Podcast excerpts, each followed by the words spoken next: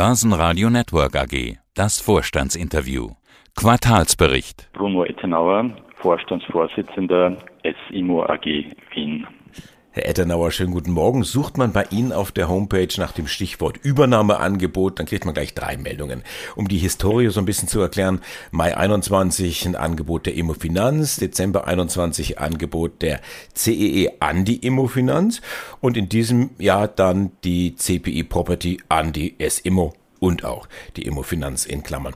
Auch das Angebot wurde dann angenommen. Knapp 40 Prozent haben angedient. Gut, angesichts einer Prämie von knapp 10 Prozent und auch ihrer Empfehlung, also Empfehlung von Vorstand und Aufsichtsrat, sicher keine große Überraschung. CPI Property verfügt jetzt über knapp 83 Prozent. Wer ist denn CPI, die ja schon länger bei Ihnen Anker-Aktionär sind? Ich glaube, die CB ist eine große europäische Immobiliengesellschaft äh, mit Tätigkeitsfeldern in Deutschland, dort im Wesentlichen über die GSG, aber auch in ihrem Heimmarkt in, in, in Tschechien und dann in den, in den, gleichen Ländern, wo wir aktiv sind, in, in im CE-Raum plus einer wesentlichen Beteiligung am Global Börse, also durchaus ein relevanter europäischer Immobilienplayer. Was verändert sich jetzt durch diese neue Konstellation für Sie? In erster Linie vermutlich Board oder Kontrollgremium, oder? Was sich verändern wird und welche Auswirkungen das haben wird, müssen Sie nicht primär natürlich den Käufer, die Frage an den Käufer richten.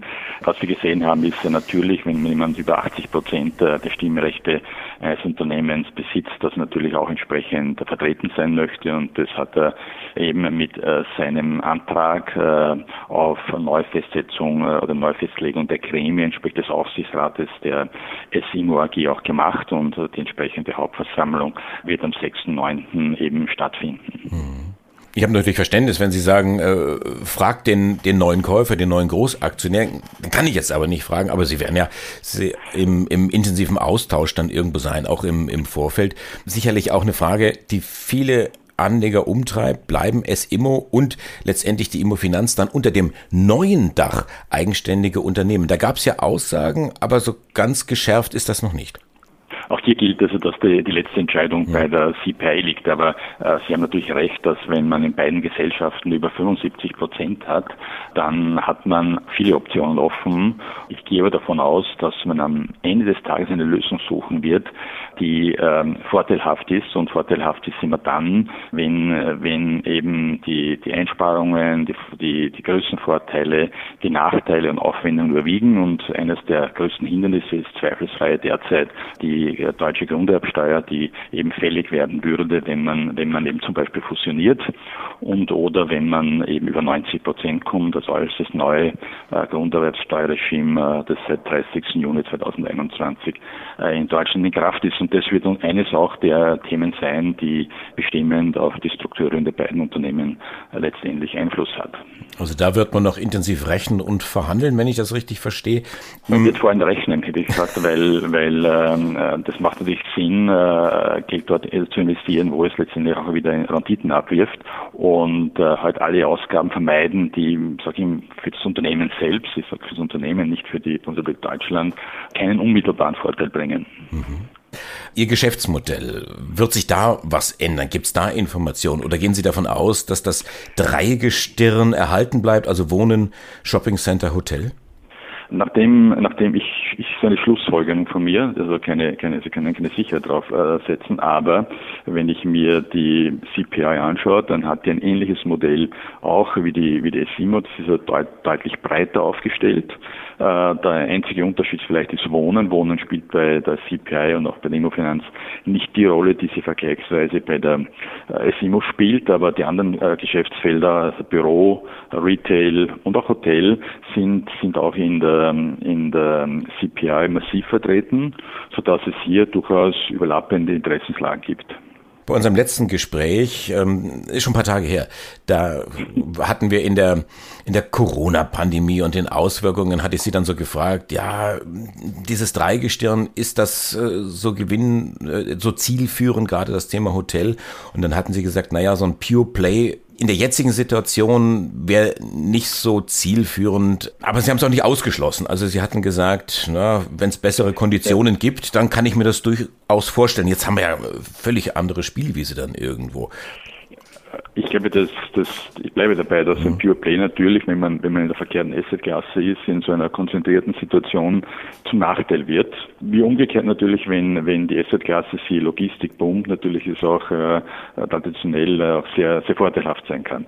Wo ich mich vielleicht ein bisschen äh, heute eine andere Meinung abgeben würde, ist das Thema Hotel. Warum? Weil ich eher zu pessimistisch war. Ich habe ursprünglich der Meinung, dass sich dieser Tourismusmarkt nicht so schnell erholen wird, wie, wie es die letzten Wochen und Monate gezeigt haben. Und auch wenn Sie unsere Bilanz haben, sehen Sie, dass ein Teil unseres, ähm, unserer Steigerung unseres Bruttoergebnisses auf sehr, sehr gute Zahlen im Hotelgeschäft zurückzuführen ist. Das heißt, der Tourismus ist sehr schnell, und zwar überraschend schnell, und das begrüßen wir natürlich, wieder zurückgekommen. Und äh, so gesehen äh, hat es Sinn gemacht für uns eben, sich nicht zum verkehrten Zeitpunkt von einer äh, äh, klasse zu trennen, die, wie wir jetzt sehen, eigentlich sehr starke oder sehr große Comeback-Chancen hat und die sie auch nutzt. Dann gucken wir uns doch die Zahlen jetzt an zur, zur Jahresmitte.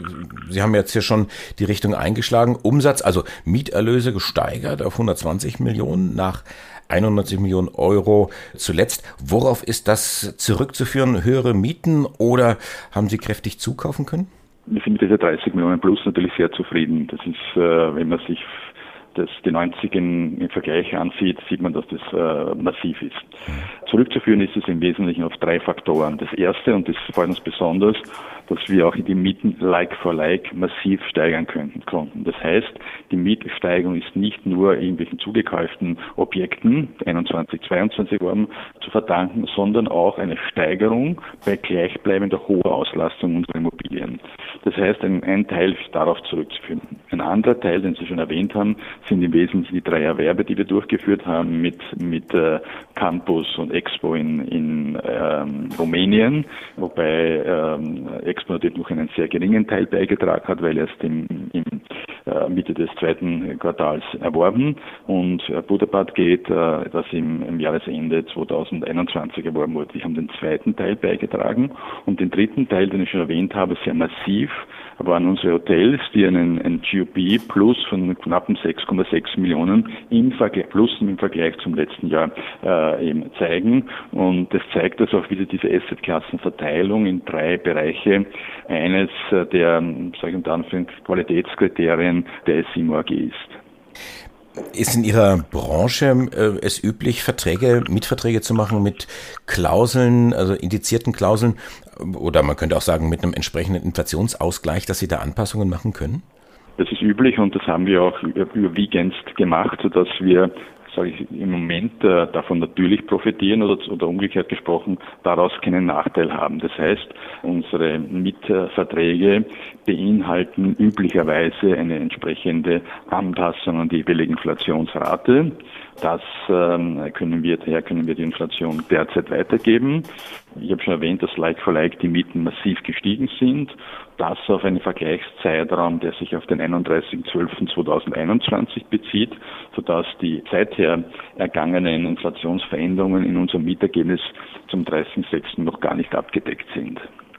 Eine Besonderheit des Immobiliengeschäfts liegt darin, dass wir oft Unterschiede haben im Periodenergebnis zum FFO. Bei Ihnen zum Beispiel Periodenergebnis 62 Millionen, deutlich unter dem Vorjahreswert von 137 Millionen. Das FFO, ich schaue jetzt hier das FFO 1 an, dagegen steigt von 25 auf 29 Millionen. Liegt das an äh, Zukäufen, Verkäufen? Wie können Sie das dem Laien erklären? Es liegt dann im Wesentlichen an zwei Themen. Erstens wir einen erhöhten natürlich äh, Ergebnissen aus den Vermietungen, sprich Mieterlösen, aber auch an, an reduzierten Finanzierungskosten, die natürlich hier auch noch eine, eine Rolle spielen und auch natürlich aus dem massiv gestiegenen GOP bei den Hotels. Das waren die wesentlichen Treiber und das sind immerhin 25, 29, fast 20 Prozent. Ähm, also wir sind sehr zufrieden auch was diese FFO1-Entwicklung betrifft, weil aus dem FFO1 wir üblicherweise ja die Dividenden speisen. Wie sieht denn der Immobilienmarkt, gerade der Büromarkt momentan aus? Schauen wir oder schauen Sie mal kurz aus dem Fenster in Wien. Wie entwickelt sich da der Büromarkt momentan? Hier würde ich schon eines sagen, dass wir nach wie vor eine sehr, sehr gute Auslastung haben. Uns ist natürlich klar, dass sich Unternehmen in der Unternehmenskultur noch verändern und wir gehen die, versuchen diese Veränderung auch mitzutragen. Ich sage das Thema Homeoffice etc.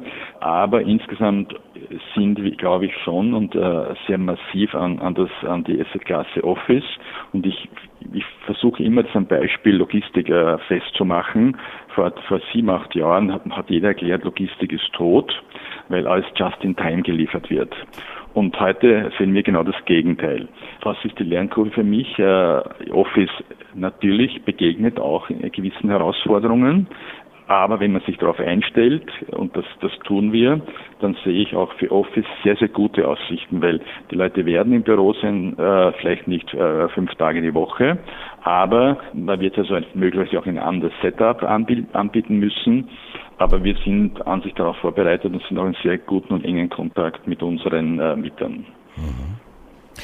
Und auf der anderen Seite, der Markt in Deutschland, den hatten Sie immer so als den ja, sicheren Hafen betrachtet. Vor allem, wenn ich jetzt äh, nach Berlin schaue, das scheint weiter so eine Boomtown zu sein. Auf der anderen Seite hatten Sie geschrieben jetzt im Bericht, dass im Bereich Wohnen Sie doch irgendwo Stagnation beobachten und da durchaus Verkäufe planen zutreffend, aber nicht, weil wir äh, mangelnde Zuversicht haben, was den deutschen Markt betrifft, sondern weil es einfach Teil unseres Geschäftes ist, von Zeit zu Zeit zu überprüfen, ob wir für bestimmte Assetklassen oder bestimmte Assets noch der richtige Eigentümer sind. Hier macht es von Zeit zu Zeit auch Sinn, dass man Gewinne, die man buchmäßig einmal auf jeden Fall erwirtschaftet hat, auch durch entsprechende Transaktionen unterlegt und äh, damit auch wieder Kapital für neue Investitionen schafft.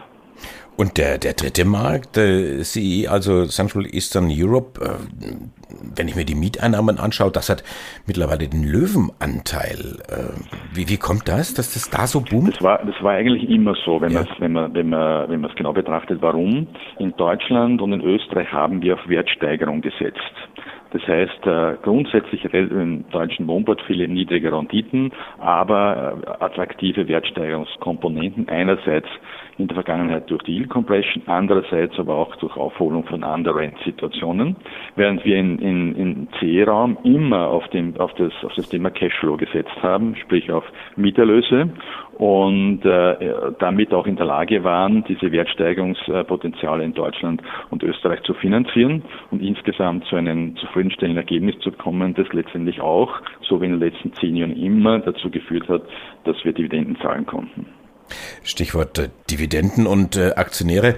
Herr Dannauer, Sie haben im Halbjahresbericht sich an die Aktionäre gewandt, also an diejenigen, die angedient haben und gesagt, äh, Dankeschön, dass ihr diesen langen Weg mit uns gegangen seid. Die, die noch nicht angedient haben, danke, prima, dass ihr noch bei uns dabei seid.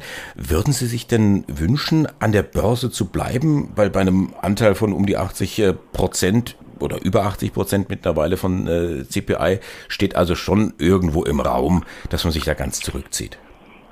Ich meine, der Free Float und damit einhergehend die Liquidität äh, des Papieres und die verbleibenden bestimmten Indizes ist natürlich mit einer 80-prozentigen ähm, Beteiligung der CPI unter anderem nicht zu verstehen.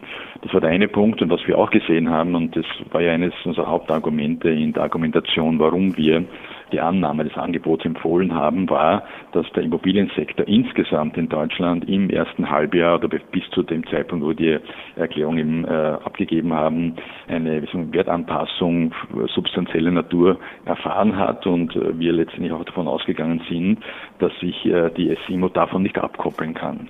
Im Lichte dieser Gesamtsituation haben wir eine Empfehlung ausgesprochen und wir haben immer es so gehalten, dass wir klar kommunizieren. Das heißt, klar dagegen oder klar dafür unter Anführung der Argumente. Und das haben wir auch diesmal gemacht und haben dann bei in erster Linie auf, auf die Aktionäre Rücksicht genommen, so wie es eben letztendlich auch im Übernahmebereich vorgesehen ist, dass hier die Interesse des Aktionärs im Vordergrund steht. Dann haben unsere, sage ich, institutsbezogenen oder personalbezogenen Themen einfach rückgestellt. Aber das ist letztendlich auch unsere Aufgabe. Also das heißt, Sie gehen auch davon aus, dass CPI sich von der Börse dann äh, zurückzieht, was das Thema SMO angeht? Das weiß, das weiß ich nicht und ich, ich glaube, dass es auch nicht, äh, nicht unbedingt notwendig ist. Die, die Frage der Börsenrelevanz wird natürlich eine Ab wird abnehmen, wenn man, und ich glaube, die finale äh, Auskunft dazu kann man geben, wenn die Nachfrist abgelaufen ist, sprich äh, nach dem 18. November, wird man wissen, wie viele Aktionäre in der Nachfrist noch eingeliefert haben und ich gehe davon aus, dass die CPI auch dieses Ergebnis abwarten wird und daraus dann auch letztendlich ihre Schlussfolgerungen zu treffen. Daher, glaube ich, wäre jede Spekulation jetzt verfrüht und wäre auch ohne wirkliche Substanz der Vorstandsvorsitzende der SEMO, Dr. Bruno Ettenauer. Danke sehr fürs Interview und einen guten Tag nach Wien. Ich danke Ihnen auch. Vielen Dank und schönen Tag. Wiederhören. Börsenradio Network AG. Das Vorstandsinterview. Hat Ihnen dieser Podcast der Wiener Börse gefallen? Dann lassen Sie es uns doch wissen und bewerten Sie unseren Podcast mit vollen fünf Sternen. Vielen Dank und bis zum nächsten Podcast. Alles rund um Börse.